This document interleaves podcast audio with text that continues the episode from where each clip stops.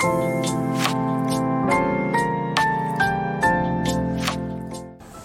い、えー、こんばんはしずくです。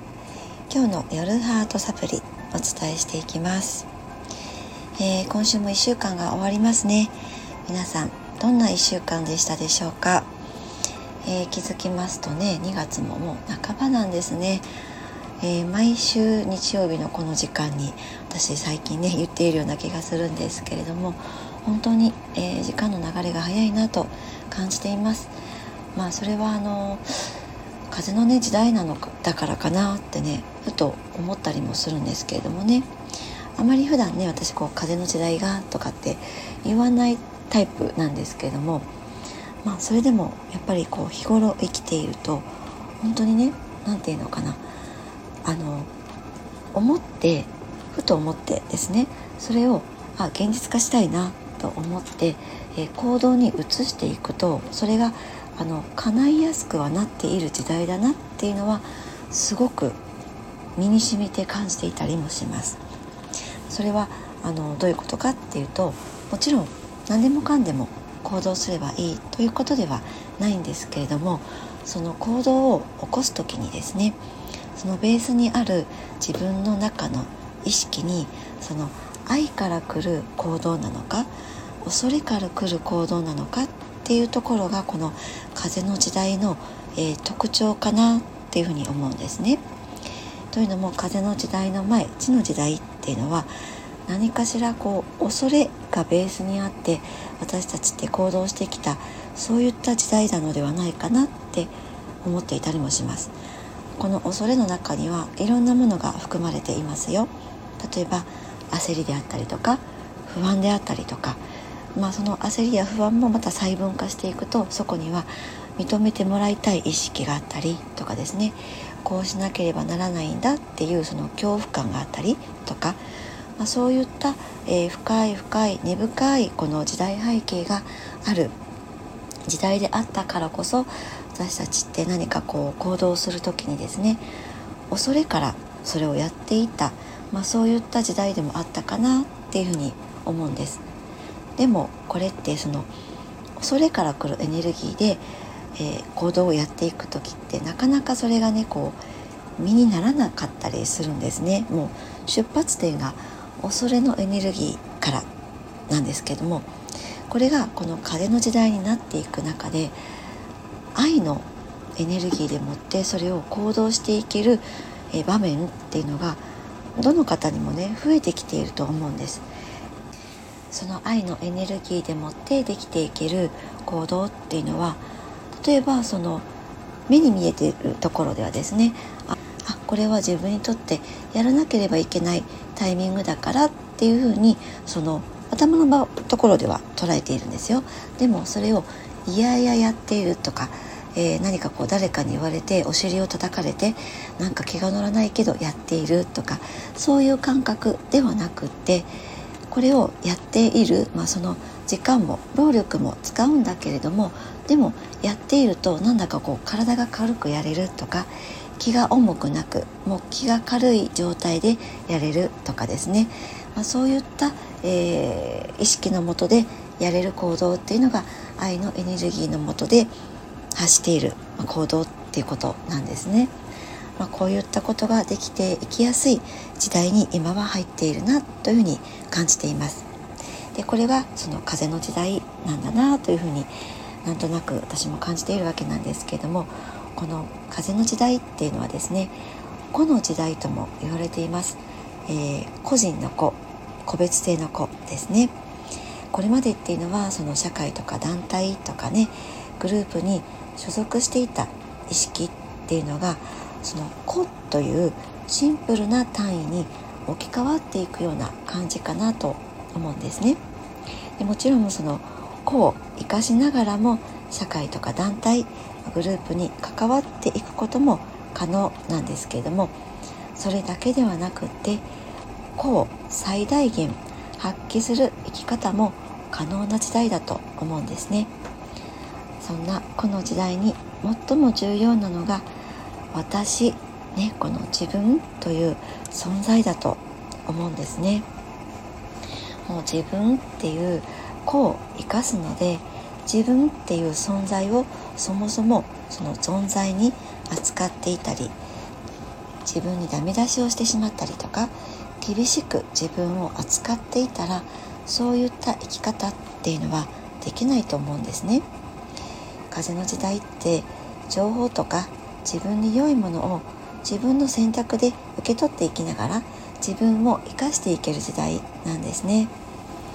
自分で何かしたいなって思ってはいるけどでも怖いなとかできない気がするって自分ではダメなんじゃないかって思ってしまう時っていうのはそれはこれまでは他者の情報他者の他人軸、まあ、他人の価値観そういった中で生きてきたんだっていうことを知ってほしいなと思います。それは先ほども言った町の時代の、えー、大きな時代背景があるからだと思います。そういったエネルギーの時代ってあるんですね。そういった時代っていうのはこうするのが正解だよとかこうしないと常識外れだよとかね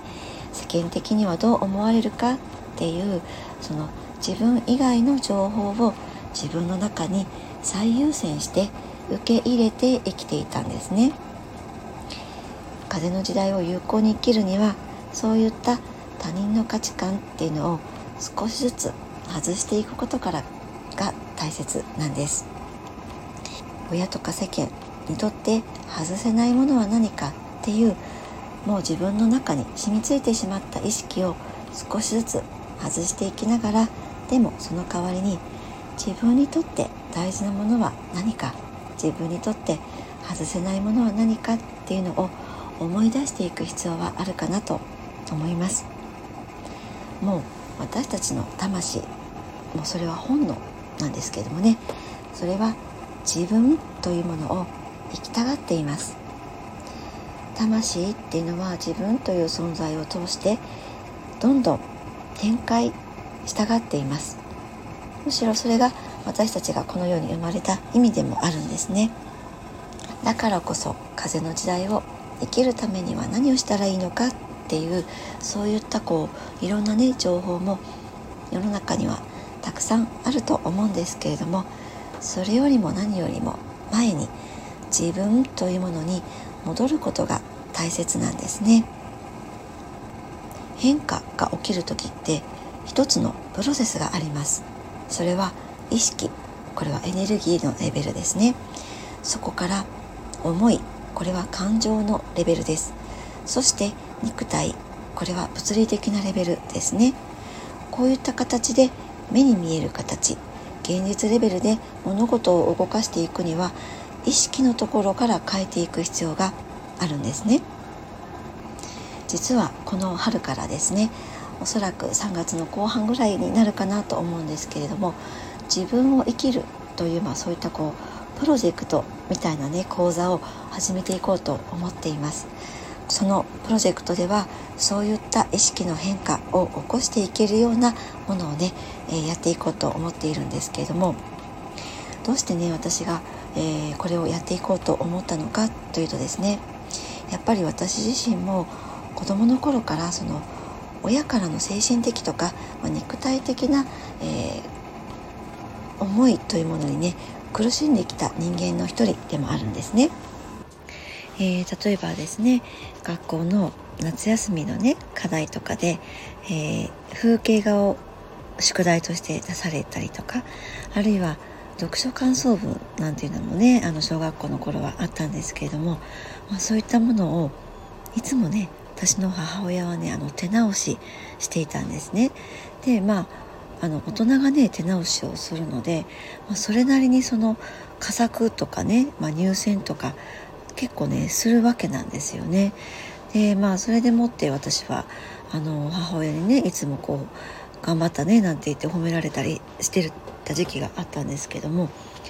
結局それってねその私自身が持っているその才能とか、えー、能力とかですねその可能性みたいなものっていうのは、えー、親が手を加えることでかき消されていたわけなんですよね。まそうすると自分が持っているものには価値がないんだっていうふうにやっぱりこう思うようになっていたんですね。でまあそれが私なんだっていうふうに思い込むようにもなっていたんですけどももうそうなっていくと何て言うのかなそのままの自分では周りに認められないっていうことになるので自分が嫌いでまあもちろんそうやってされる大人のことも嫌いで学歴も職歴ももう誇れるものは何もないんだっていうふうにいつしか私はあの思うようになっていたんですね。でまあ自分なんてっていうふうにその他人と比べては自分のことがね惨めだっていうふうにいつも思っていたんです。まあ、そんな風な生き方をしていたので人生がねうまくいくわけもなくってもう生きるのもね面倒になってしまってもう実際にその早い段階でね私は人生を諦めかけたこともありましたあれはそうですね看護学生の時だったので18か19の時にね諦めようとした時期もあったんですね。でもそこで本当に私がこの人生をね諦めてしまったらもったいないってちょっと思ったんですね。そしてそんな風に思い直してからシンプルに自分を生きよう自分を生かそうっていう風にまあちょっとずつではあります。まだまだその頃はそのスピリチュアルっていうものに対する知識がほとんどなかったので、えー、そういったところから人生が変わっていったんですね。そうやって自分を生かそうっていうふうにしたことが全ての起点になっていったんですね。でも頑張って自分を作ったわけでも無理に何かこう自信をつけたわけでもないんです。自分っていう人間をそのまま使っていく中で人生が少しずつ少しずつではあるんですけれどもうまくいき始めたんですね、えー、この風の時代っていうのが来るずっと前からよしもう私は自分を生きようっていうふうにスイッチを入れたことによって今の自分っていうのが出来上がりました。なので今そのね自分を生きたくてももうどうしていいかわからないっていう人とか何かこう自分の持っているものを使って人生を輝かせたいんだっていうふうに願っている方の気持ちっていうのもすごくよくわかります。えー、この風の時代っていうのはですね言い換えたら自分軸の時代っていうふうにも言えるかもしれないです。他人の価値観に合わせてきたものから自分の価値観で生きていく。そんな時代なんでしょうかね。私はいつも心というものを大切にしながらお伝えをするようにしています。この心っていうのは何かこう漠然とね感じるところでもあるかなと思うんですけども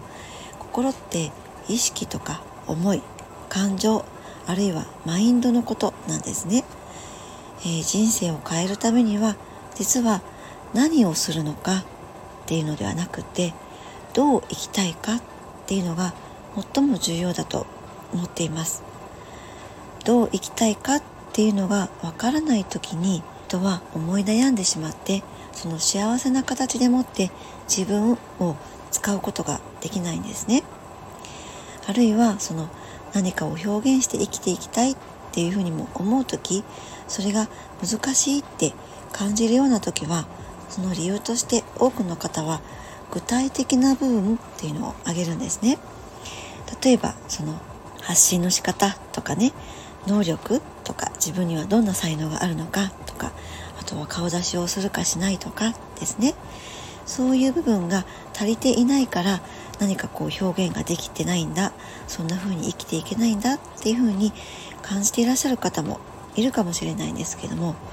本当はそこではないと私は思っています。何をするかとか周期ではなくってもともと持っているそのその方自身のクリエイティブなエネルギーを表現できなくなってしまった心の方に問題があるのではないかなと思うんですね。なのでこの春からお伝えしていく講座の中で一番大切にしていることはこの心の部分を大切にしながら自分を生きるということをお話ししていこうと思っています間違いなくあなたの人生が動く具体的なワーク。そういったものも取り入れていきながらかつ心の部分も大切にしていきながらお届けするものとなっています、えー、詳しくはですねまた近いうちにこちらの方でも、えー、URL を貼るなどしながら告知をさせていただくこともあるかと思います。ご興味のある方はどうぞ、えー、またお耳寄りいただけると嬉しいです。はい。今日も最後までお付き合いくださりありがとうございました。しずくでした。